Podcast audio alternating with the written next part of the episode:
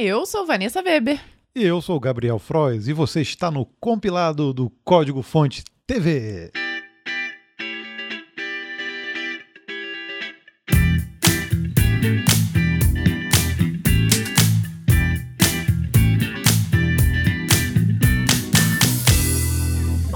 Seja muito bem-vindo a essa edição de número 48 do compilado do Código Fonte TV, que contempla justamente um compilado, um resumo das notícias sobre o mundo da programação que nos chamaram a atenção dos dias 12 do 3 até o dia 18 do 3. Seja muito bem-vindo e preparamos aqui, selecionamos as notícias mais quentes da programação. E vamos embora porque tem aqui bastante coisa para a gente ver nesse compilado. Gol recebe a maior atualização da década com suporte à testagem por fãs. O Google liberou essa semana o Go 1.18, a maior atualização da linguagem de programação desde a sua criação. O principal foco da nova versão é maximizar a segurança e o Google introduziu um sistema de testagem por fuzz na linguagem. O recurso permite testar vulnerabilidades utilizando embaralhamento com fragmentos de dados arbitrários ou propositalmente inválidos, para verificar a presença de respostas indesejadas e falhas. De acordo com o Google, a versão 1.18 do Go é um passo importante para garantir que os desenvolvedores possam criar os aplicativos mais seguros, entender os riscos quando as vulnerabilidades são descobertas e reduzir os impactos dos ataques de segurança cibernética. Testagem por fãs não é a única novidade do Go 1.18. Outra boa surpresa é o novo suporte para código genérico usando tipos parametrizados. Essa é uma funcionalidade que os desenvolvedores da linguagem estavam pedindo havia anos e agora finalmente foram atendidos. Antes da nova versão, era necessário repetir um código semelhante para cada tipo de dados que era utilizado. Além disso, o Google adicionou também espaços de trabalho modulares que permitem que os desenvolvedores trabalhem em vários componentes em um único repositório. O Go ainda ganhou 20% de performance em processadores Apple M1 e diversas outras modificações.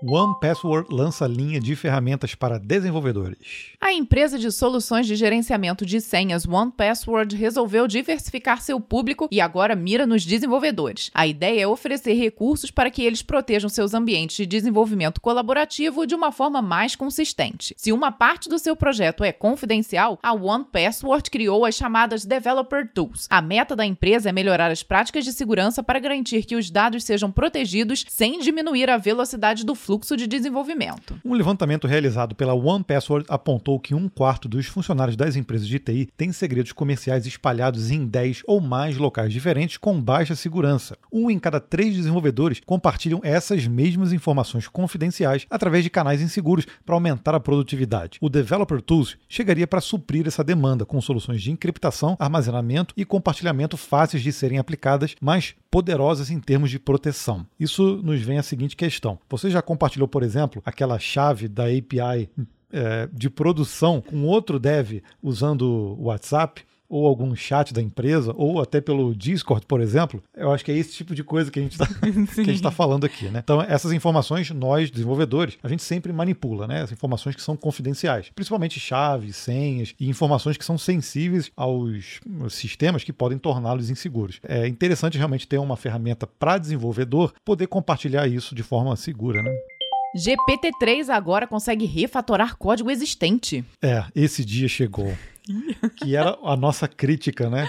Assim, ah, não dá para substituir os programadores porque ela não entende o contexto. E agora? Hum, e agora, será? Hum? A inteligência artificial caminha a passos largos e a nova versão do GPT-3 já está disponível com uma grande novidade. A partir de agora, o algoritmo não apenas é capaz de completar conteúdo com sugestões, como também é capaz de editar conteúdo já existente ou inserir novo conteúdo no meio. Essa evolução do processo torna a solução da OpenAI uma ferramenta versátil para revisão de textos e refatoração de códigos, por exemplo. Nessa etapa, a OpenAI já está testando o novo poder da GPT-3 no GitHub Copilot, inserindo código entre blocos. A OpenAI explica essa mudança. O GPT-3 e o Codex tradicionalmente adicionam texto ao final do conteúdo existente, com base no texto anterior. Seja trabalhando com texto ou código, escrever é mais do que apenas anexar, é um processo iterativo em que o texto existente é revisado. O GPT-3 e o Codex agora podem editar texto alterando o que está atualmente lá ou adicionando o texto ao meio do conteúdo. O recurso de inserção está disponível na API hoje em versão beta, como parte do endpoint de conclusão. A edição está disponível como um endpoint especializado na API. Ambos os recursos podem ser acessados por uma nova interface no Playground. E aí? Será medo? não, a ideia é interessante, né? Se for realmente para ajudar, mas conseguir entender todo o contexto, ainda, eu não sei, ainda fico com medinho a gente, aqui. A gente tem que testar para ver, né? A gente tem usado o GitHub Copilot e ele realmente ajuda, apesar de ainda gerar alguns códigos inseguros, algumas coisas que não completam corretamente, mas aumenta de verdade a produtividade. Isso é Sim. é inegável. Né? Rússia perde profissionais de TI e Europa contrata devs ucranianos. A Rússia segue sofrendo as consequências da invasão da Ucrânia. Com as sanções impostas por gigantes da tecnologia como Google, Apple e Microsoft, profissionais de TI estão deixando a Rússia em busca de oportunidades em outros países. Todo um ecossistema construído em torno dessas empresas corre o risco de desmoronar. Essa evasão de talentos também pode comprometer a capacidade tecnológica do país no futuro. Países próximos, como Chipre e Sérvia, estão se tornando ponto de destino para esses profissionais. Por outro lado, ficou um pouco mais fácil para os profissionais de TI refugiados da Ucrânia. Ainda que eles estejam longe de seus lares, preocupados com o futuro do seu país natal, eles encontraram a Europa de braços abertos em termos de oferta de emprego. É solidariedade? Também. Mas, segundo os analistas de mercado, a Ucrânia aparece entre os cinco países com os melhores desenvolvedores de software no mundo. Os programadores ucranianos são elogiados por sua expertise técnica e alta proeficiência em inglês. Vagas focadas especificamente nos refugiados estão aparecendo às centenas na União Europeia. Que situação, né, gente? Eu confesso que eu não imaginava imaginava ver uma guerra nesse sentido do que está acontecendo hoje é algo que me assusta bastante, né? Então imaginar aí, automaticamente a gente coloca, se coloca no lugar deles, né? Você é ali um profissional, trabalhando com desenvolvimento, super evoluído e tudo, e de repente se vê tendo que sair como refugiado. É desesperador. É, não né? é fácil, não é fácil. Mas parabéns aí à iniciativa, às empresas e à Europa como um todo, né? Que está dando oportunidade para essas pessoas.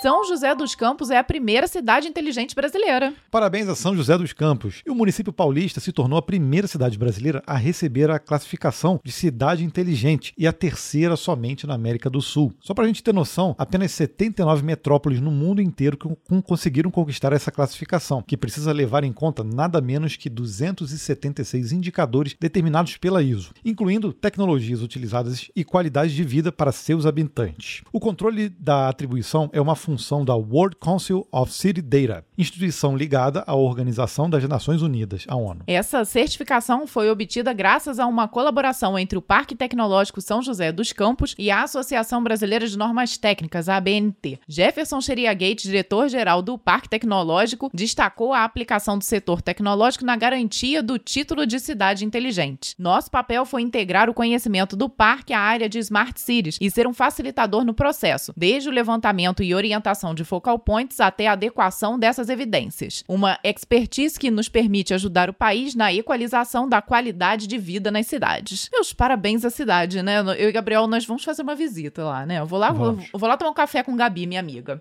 Beijo, Gabi. e é, uma, é realmente é uma cidade que acaba sendo referência, né? A gente sabe que tem lá a Embraer, tem o ITA, então é uma cidade referência quando se fala em tecnologia. Então, parabéns a todos os envolvidos.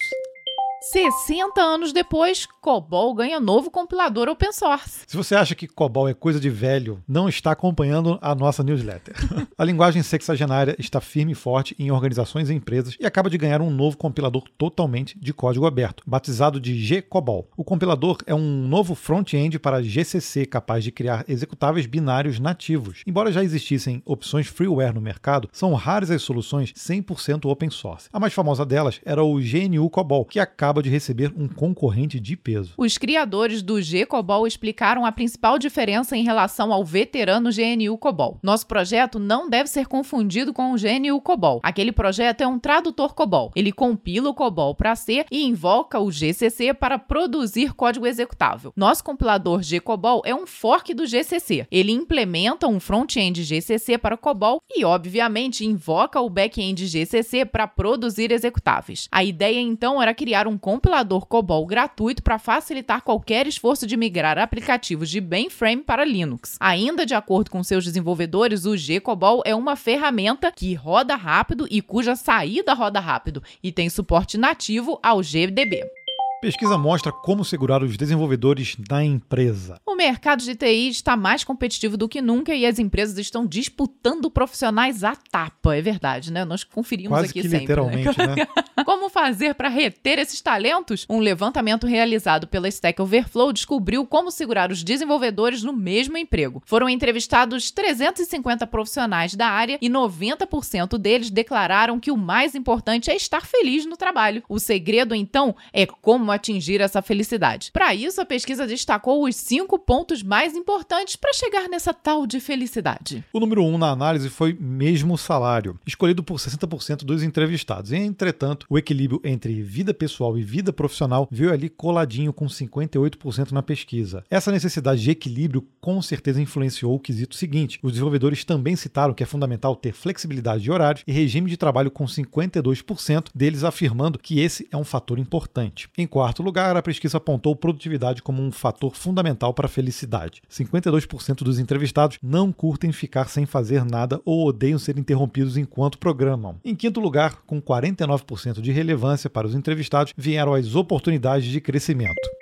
Dino está mais veloz do que nunca. A versão 1.20 do Dino chegou trazendo várias novidades, e a principal delas é sua maior integração com o Rust, uma parte fundamental do framework. Na prática, quando o código que você cria é executado, acontece uma comunicação entre o mecanismo JavaScript, o V8, e o restante do Dino, que é escrito em Rust. Essa camada de comunicação foi o foco dessa versão do Dino, recebendo uma otimização pesada. O resultado é um ganho de performance de 60% que poderá ser percebido por todos os usuários. E não vai parar por aí. A otimização realizada agora fornece uma base para integração futura com a API V8 Fast, que melhorará ainda mais o desempenho entre o JavaScript e o Rust. Além dessa turbinada, o Dino 1.20 trouxe também compactação automática para HTTP Response Bodies e dois novos subcomandos. A partir de agora, quando uma solicitação de cliente oferece suporte à compactação gzip ou Brotli e seu servidor responde com um body que não é um streaming, o body será compactado automaticamente no Dino. Os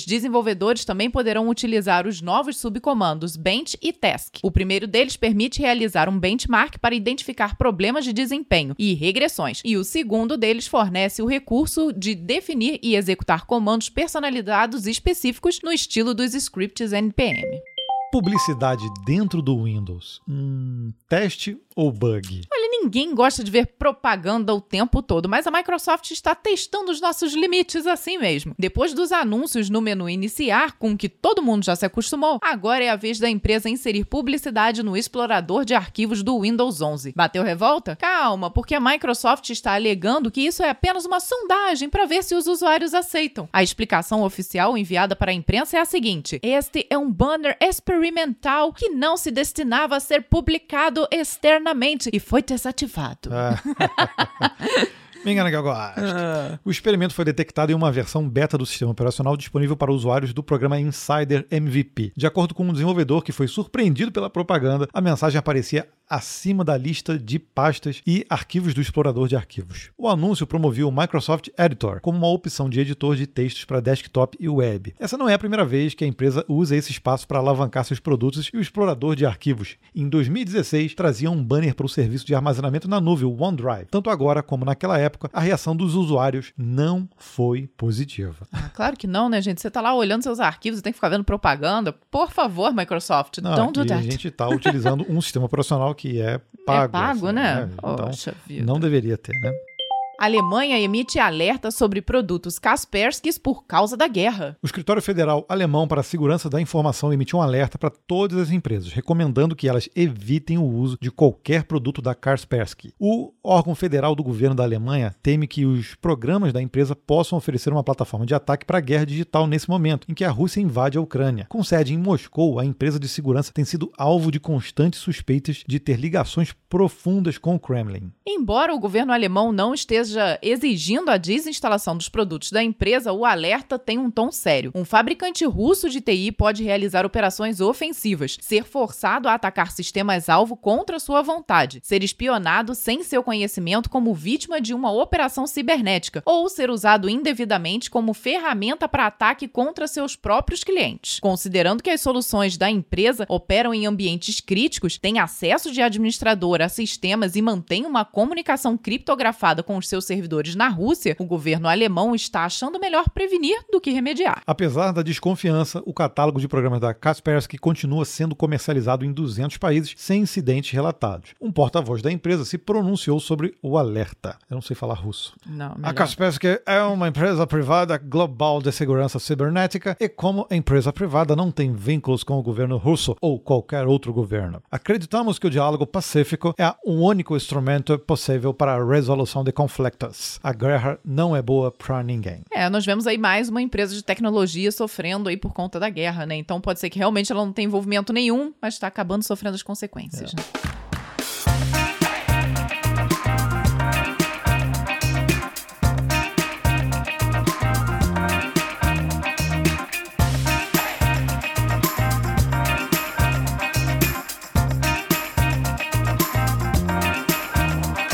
Seja bem-vindo ao Break Point. Você não conhece é esse espaço onde a gente conta uma história, alguma coisa que aconteceu com a gente, profissional ou pessoal. Esse espaço também que você ajuda a gente a escolher o tema, mas não Ou dessa não. vez. Às vezes falha, né, gente? Enfim, a vida que anda bem tumultuada. E nós acabamos falhando mais uma vez em colocar a enquete, que supostamente entra todo domingo lá na aba de comunidade no YouTube. Esse domingo entrará, guarde e confie. Mas, desta vez, como não tivemos uma enquete, nós resolvemos decidir. Nós puxamos um tema que já está há algumas semanas e nunca venceu, mas agora vai vencer for- Na marra. força- na marra, né? de forma forçada. Bom, eu vou contar agora como foi que eu aprendi sistema binário aos 9 anos.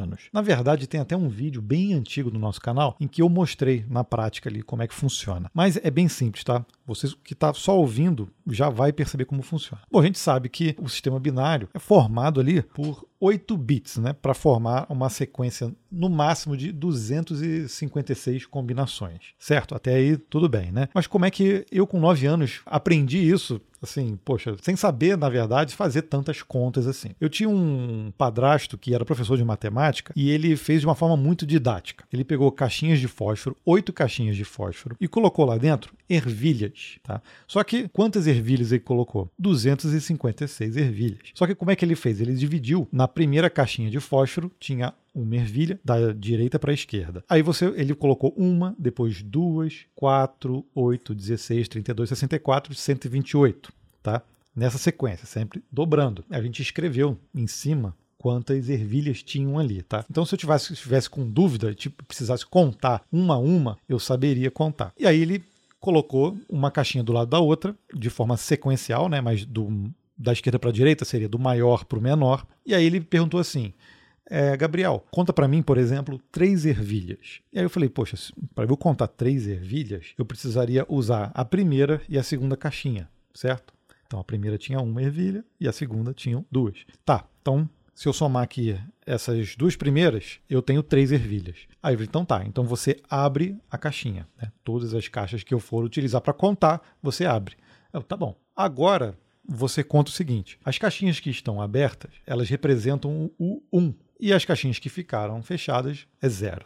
E aí, como é que ficaria? 1, 1, 0, 0, 0, 0, 0, 0. Ah, ele, ok. Então, essa é, é a representação do 3 em binário. Ou seja, essa foi a lógica que a gente utilizou, né? Que ele utilizou para me ensinar sistema binário. Então, assim, eu consegui fazer qualquer combinação até 256, o máximo, né, que é a soma de todos, que ficaria 1, 1, 1, 1, 1, 1, né? E assim eu aprendi sistema binário. É uma forma bem didática. Para uma criança que só sabia somar, isso me ajudou muito. E eu lembro que é, na faculdade, quando eu comecei a aprender a fazer conversão, rapidamente eu lembrei das caixinhas de fósforo com ervilhas e que foi muito fácil, né? E obviamente o Gabriel me ensinou a técnica dele pra fazer essa conversão, né?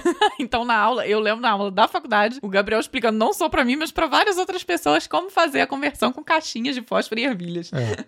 Não, e a gente não precisava depois, agora, assim, um pouquinho mais velho, a gente não precisa realmente da caixinha de fósforo Não. fisicamente, né? É, a gente consegue imaginar isso e saber que, poxa, ó, se eu quiser, por exemplo, fazer o 10, eu abro a caixinha que tem 8 e abro a caixinha que tem 2. E o restante fica. Então a gente sabe que é 0, 1, 0, 1 Um. E o restante zero. até, né? Então, é, rapidamente a gente consegue fazer esse tipo de conversão. E o legal é que nós testamos com o nosso filho mais velho, exatamente na mesma idade, e ele rapidamente pegou Quando como ele fazer. tinha né? nove, a gente ensinou e ele aprendeu também. Então, é bem didático, né? Às vezes, para uma criança, o simples fato de você usar objetos físicos ali para ensinar coisas assim já torna o aprendizado Mais é, lúdico, mais né? lúdico e, e fácil de aprender, né? Bom, espero que você tenha gostado dessa história. Se você quiser ensinar pra alguém que não é da área de tecnologia, ensina e conta pra gente lá no Instagram, onde a gente faz a postagem do compilado, como é que você se saiu, viu?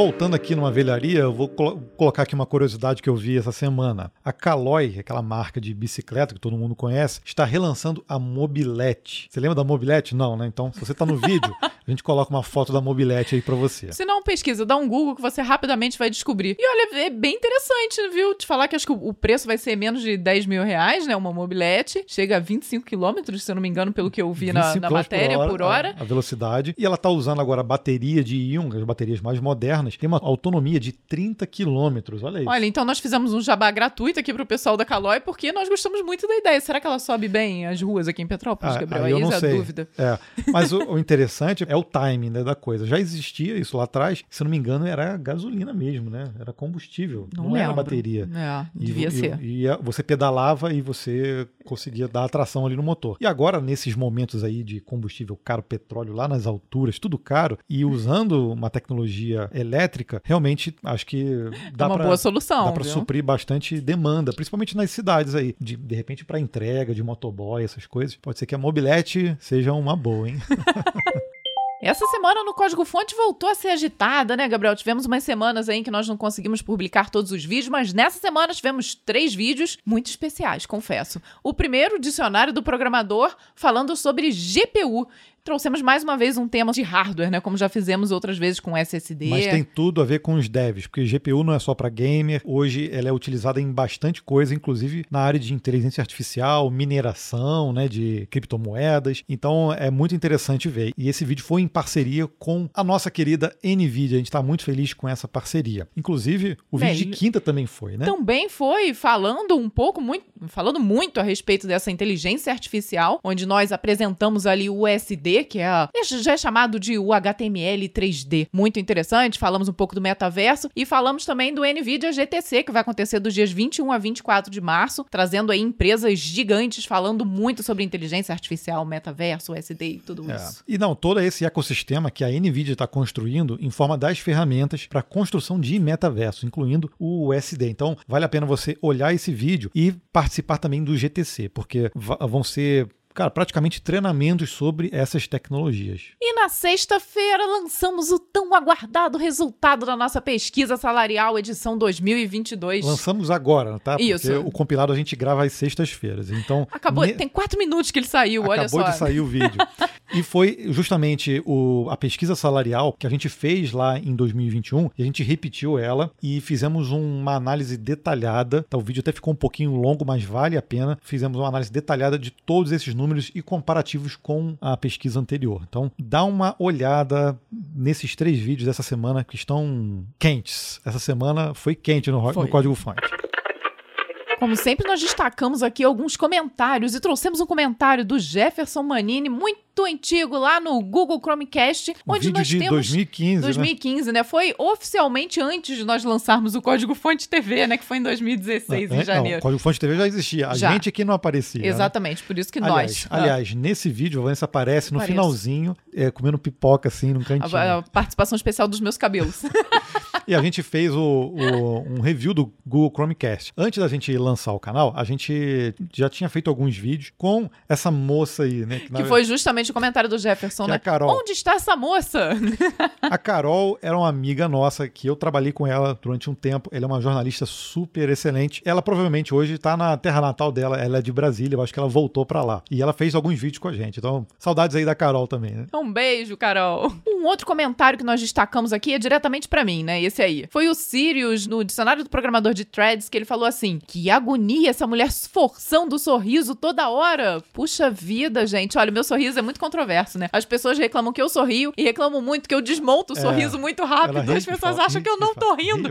Gente, eu sou assim na vida. Eu faço isso normalmente. Então não tem jeito, não vou conseguir mudar. Eu já dei uns toques na Vanessa, mas é muito difícil. É muito difícil, ela gente, porque é automático. Não, não é que eu estou sorrindo de mentira, nem de verdade. Cara, acontece. Eu sorrio e paro rapidamente. É isso.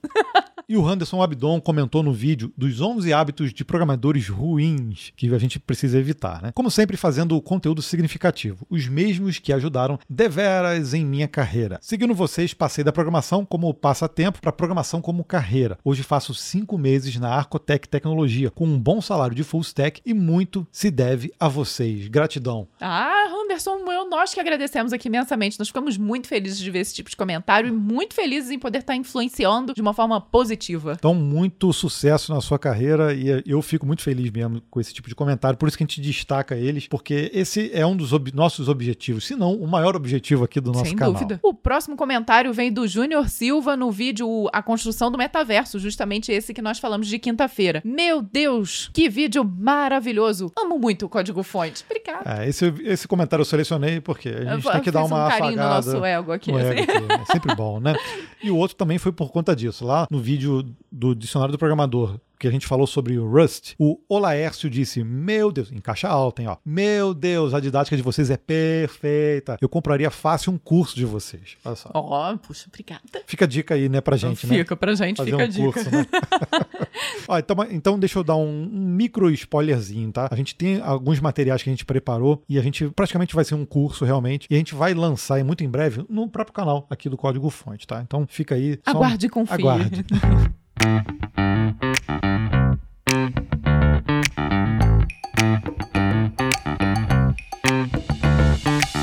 Você está curtindo o compilado, saiba você que temos aqui a newsletter do compilado. Você pode assinar em compilado.códigofonte.com.br. Temos a versão podcast, se você está em uma plataforma de streaming. Obviamente você está ouvindo a versão podcast. E temos também a versão em vídeo. Você sabia? Esse compilado é gravado em vídeo, mas ele está disponível somente, somente, tão somente para os membros do clube. Aliás, tem uma exceção, né? Tem. A cada 10 episódios, a gente libera o vídeo lá no canal do YouTube para você fazer uma degustação do episódio do compilado. E são essas pessoas que assinam o nosso clube de canais, que a gente chama de clube de CDFs, que a gente vem aqui a cada episódio agradecer. Então, muito obrigado ao Emerson Trindade, ao Marlon Maliezewski, ao Sérgio de Souza, ao Gustavo Pessoa, ao Leque Medeiros. Ao Cleiton Silva, Emanuel Machado, o senhor Stark, o Guilherme Monção e a Karine Bonfim. Muito obrigada, gente, por vocês fazerem parte aí desse nosso clube. E é baratinho, tá? O nosso plano compilado é apenas R$ 1,99 por mês. É um cafezinho. Já, é menos já, de um é menos, já cafezinho. tá dividindo o café pra nós dois já nesse valor, Gabriel. E aí você ajuda esse projeto a continuar, porque ele dá um certo trabalhinho para a gente produzir toda semana. Ajuda também a nossa comunidade, né, de certa forma. Então, muito obrigado a todos vocês que assinaram essa semana o compilado. Espero que você aí tenha gostado desse episódio, tenha curtido e se informado com o que aconteceu durante a semana. E é isso, né? Tem É mais recado? isso. Então, nós nos vemos aqui através do vídeo. Vocês conseguem nos escutar nas plataformas no próximo sábado às seis da manhã, bem cedinho. É isso aí. Então, até lá. Tchau, tchau. Tchau, tchau.